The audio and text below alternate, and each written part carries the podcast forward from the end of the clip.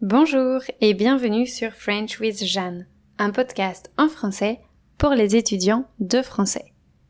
Vous écoutez l'épisode 3 de la série 11 où je vous donne mes conseils de prof. Cette semaine, je m'attaque aux examens de français. Il en existe plusieurs, comme le DELF, le DALF, le TCF, le FID.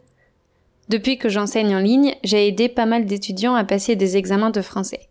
Et ils ont tous réussi. Je pense donc avoir trouvé une méthode qui fonctionne. Aujourd'hui, je vous donne les clés de cette méthode. Commençons tout de suite. La toute première chose à faire pour préparer un examen, c'est de vous familiariser avec l'examen. Chaque examen fonctionne différemment. Par exemple, pour le TCF, il y a trois épreuves obligatoires. La compréhension orale, la compréhension écrite et la grammaire. Les étudiants doivent sélectionner les bonnes réponses. Ensuite, ils reçoivent un papier qui indique leur niveau de français. Pour le DELF, c'est complètement différent. Les étudiants doivent choisir le niveau qu'ils souhaitent valider. Pendant l'examen, quatre compétences sont évaluées. La compréhension orale, la production orale, la compréhension écrite et la production écrite. Ensuite, ils reçoivent leurs résultats et découvrent s'ils ont validé le niveau non. Avant de vous présenter à l'examen, vous devez absolument savoir comment ça va se passer. Ainsi, quand vous arriverez, vous serez plus serein ou sereine et vous éviterez la surprise. Ce qui est génial, c'est que chaque examen possède une page internet. Vous devez donc aller sur le site correspondant et regarder ces éléments. Le fonctionnement de l'examen, quelles compétences sont évaluées et comment, la longueur de chaque partie, le nombre de points pour chaque partie, le nombre d'écoutes pour les audios et le temps de préparation pour les oraux. Vous trouverez les sites pour préparer les examens que j'ai cités plus tôt dans la description de cet épisode. Sur ces sites, vous trouverez toutes les infos concernant l'examen que vous souhaitez passer, ainsi que d'autres documents bien utiles. Parmi ces documents, vous devriez trouver les grilles d'évaluation. Les grilles d'évaluation, ce sont les grilles utilisées par les profs pour évaluer le travail des étudiants. Concrètement, c'est ce que le prof va regarder pour décider si vous avez bien répondu ou pas. Ces grilles sont particulièrement utiles pour les épreuves de production écrite et orale. Elles permettent de savoir exactement ce qui est attendu des étudiants. Quand je commence à préparer un examen avec quelqu'un, je demande toujours à cette personne de lire les grilles d'évaluation. Comme ce sont des documents destinés aux profs, ils peuvent être un peu techniques, et donc un peu durs à comprendre pour les étudiants. C'est pourquoi je vous encourage à demander de l'aide à une personne francophone, si ce n'est pas clair pour vous. Ces informations valent de l'or. Vous devez impérativement les comprendre. Par exemple, je vous lis un extrait d'une grille d'évaluation du DELF B1. Pour la production orale, les candidats peuvent gagner jusqu'à 5 points s'ils maîtrisent bien la structure de la phrase simple et des phrases complexes les plus courantes, et s'ils font preuve d'un bon contrôle, malgré de nettes influences de la langue maternelle. Qu'est-ce que ça veut dire concrètement? Ça veut dire que le prof va regarder si l'étudiant peut faire des phrases simples et s'il peut faire quelques phrases complexes, en utilisant des pronoms par exemple. Aussi, les étudiants sont autorisés à faire des erreurs liées à leur langue maternelle, sans perdre de points. On considère que c'est normal à ce niveau-là. Vous voyez, au niveau B1, les profs ne s'attendent pas à voir des étudiants qui ne font aucune erreur. Non, ils attendent d'avoir des étudiants qui font quelques erreurs quand ils essaient de construire des phrases plus complexes. Si vous ne trouvez pas les grilles d'évaluation, vous pouvez regarder une grille générale qui présente les habiletés correspondant à chaque niveau, pour chaque compétence. Le lien vers cette grille est aussi dans la transcription.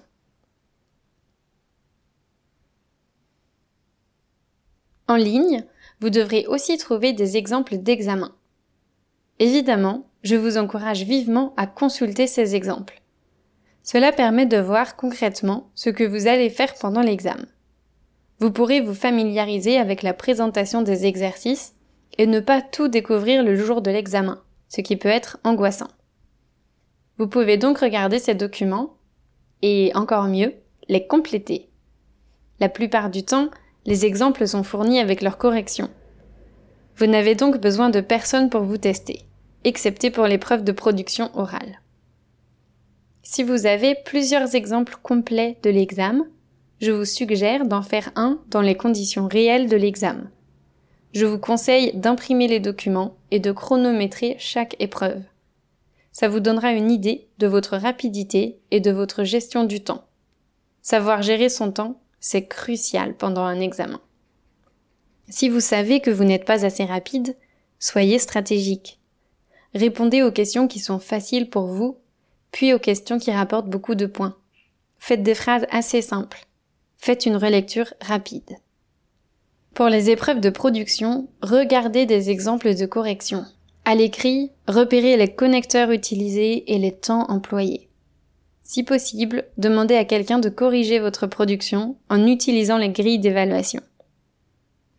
À l'oral, cherchez une vidéo sur YouTube qui simule l'examen.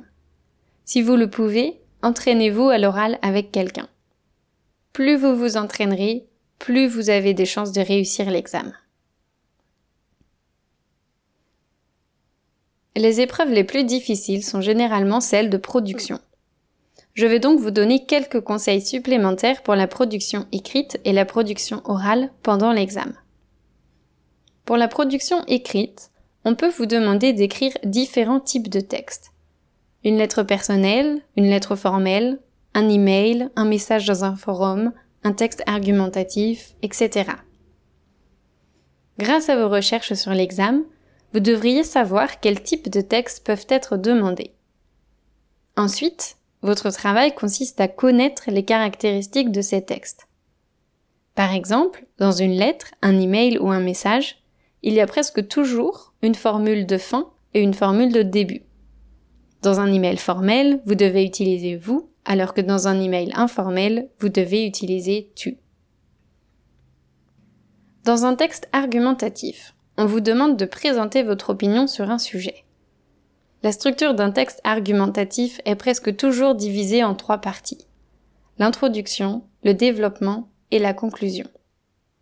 Dans l'introduction, on doit expliquer le sujet ou le problème et annoncer le plan de notre argumentation, en utilisant des phrases types comme D'abord, je parlerai de ça, ensuite, je m'intéresserai à ça, enfin, j'aborderai ce sujet. Dans le développement, on doit généralement donner trois arguments avec un exemple pour chacun. Dans la conclusion, on résume ce qu'on a démontré et on affirme notre point de vue. On peut aussi terminer le texte par une ouverture, en attirant l'attention du lecteur sur une nouvelle interrogation. Mon conseil numéro 4 est donc de connaître les caractéristiques de chaque type de texte qu'on peut vous demander d'écrire pendant l'examen et de mémoriser le vocabulaire utile pour chaque texte. Mon conseil numéro 5 est de faire un plan. Oui, je sais, j'en ai déjà parlé dans l'épisode Lire et écrire en français, mais je me permets d'insister. Pourquoi? Parce que beaucoup d'étudiants écrivent leurs textes directement, sans prendre le temps de faire un plan. Résultat, leur production est chaotique et parfois incohérente. C'est difficile de comprendre leur message car eux-mêmes n'étaient pas sûrs de leur message. Faire un plan consiste à lister ses idées et à les organiser, avant de commencer à écrire le texte. C'est tellement plus facile d'écrire quelque chose quand on sait clairement ce qu'on veut dire. Dans votre plan, n'écrivez pas de phrases complètes. Écrivez seulement des mots-clés et utilisez des symboles pour lier ces mots-clés. Vous écrirez des phrases complètes seulement quand vous écrirez le texte. Par exemple, si on vous demande d'écrire un email à un ami pour l'inviter à votre anniversaire. Dans votre plan, vous pouvez écrire 1. Saluer 2. Demander des nouvelles 3. Inviter à mon anniversaire 4. Détail de la fête, lieu plus heure 5. Demander confirmation 6. À bientôt. Comme ça, quand vous commencez à écrire chaque paragraphe, vous savez exactement ce que vous voulez dire. Vous pouvez vous concentrer sur comment le dire. Pour un texte argumentatif, faire un plan est indispensable. Ça va vous aider à voir si vos idées ont du sens et s'enchaînent bien, et ainsi à choisir les bons connecteurs pour lier vos idées. J'espère vous avoir convaincu. J'ai un dernier conseil pour l'écrit, que j'ai déjà évoqué dans l'épisode précédent aussi, c'est de relire vos réponses. Essayez de toujours garder du temps à la fin de l'examen pour faire une relecture. Au moins 10 minutes.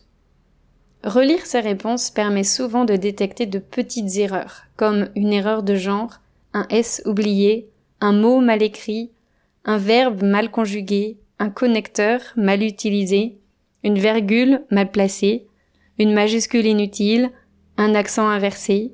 Si vous ne relisez pas votre texte, vous pouvez facilement perdre quelques points à cause de ces erreurs. Parlons maintenant de l'oral. Les stratégies sont similaires à celles pour l'écrit, en fait. Mon premier conseil est de mémoriser les phrases utiles. Il y a deux types de phrases que vous pouvez mémoriser. Celles qui permettent de faire l'exercice et celles qui permettent de ne pas être bloqué pendant une conversation. Comme pour l'écrit, vous devez vous renseigner pour savoir en quoi consiste l'épreuve de production orale. Est-ce que vous allez devoir vous présenter? Est-ce que vous allez faire un petit jeu de rôle? Est-ce qu'on va vous poser des questions sur votre vie privée? Quels thèmes peuvent être abordés?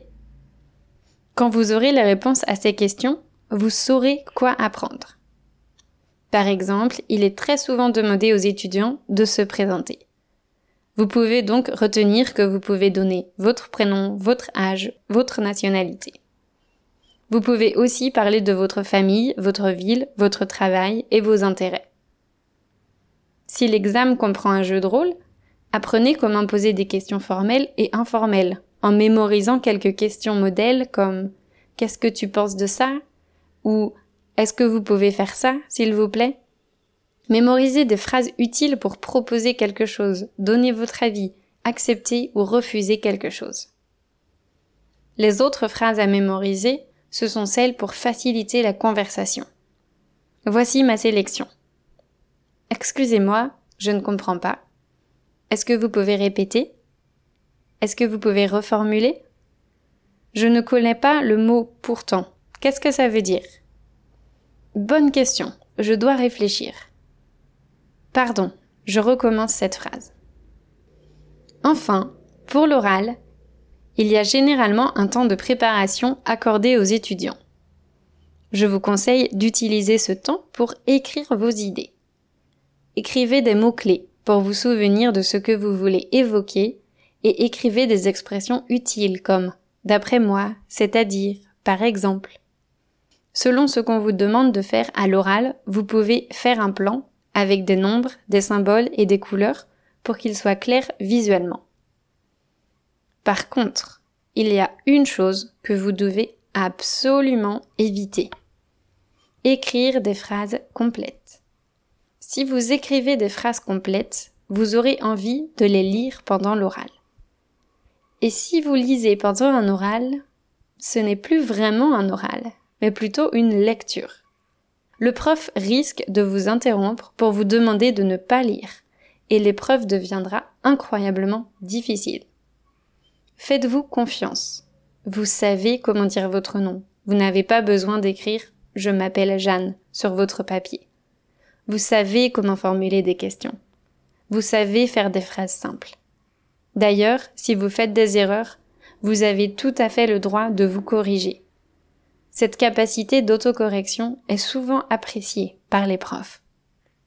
Faites de votre mieux pour ne rien regretter plus tard.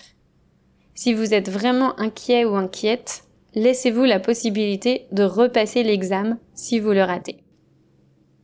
Voilà, je parle beaucoup et le temps passe vite. je résume ces huit conseils. 1. Familiarisez-vous avec l'examen. 2. Lisez la grille d'évaluation.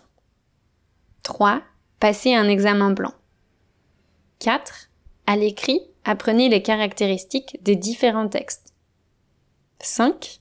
À l'écrit, faites un plan. 6.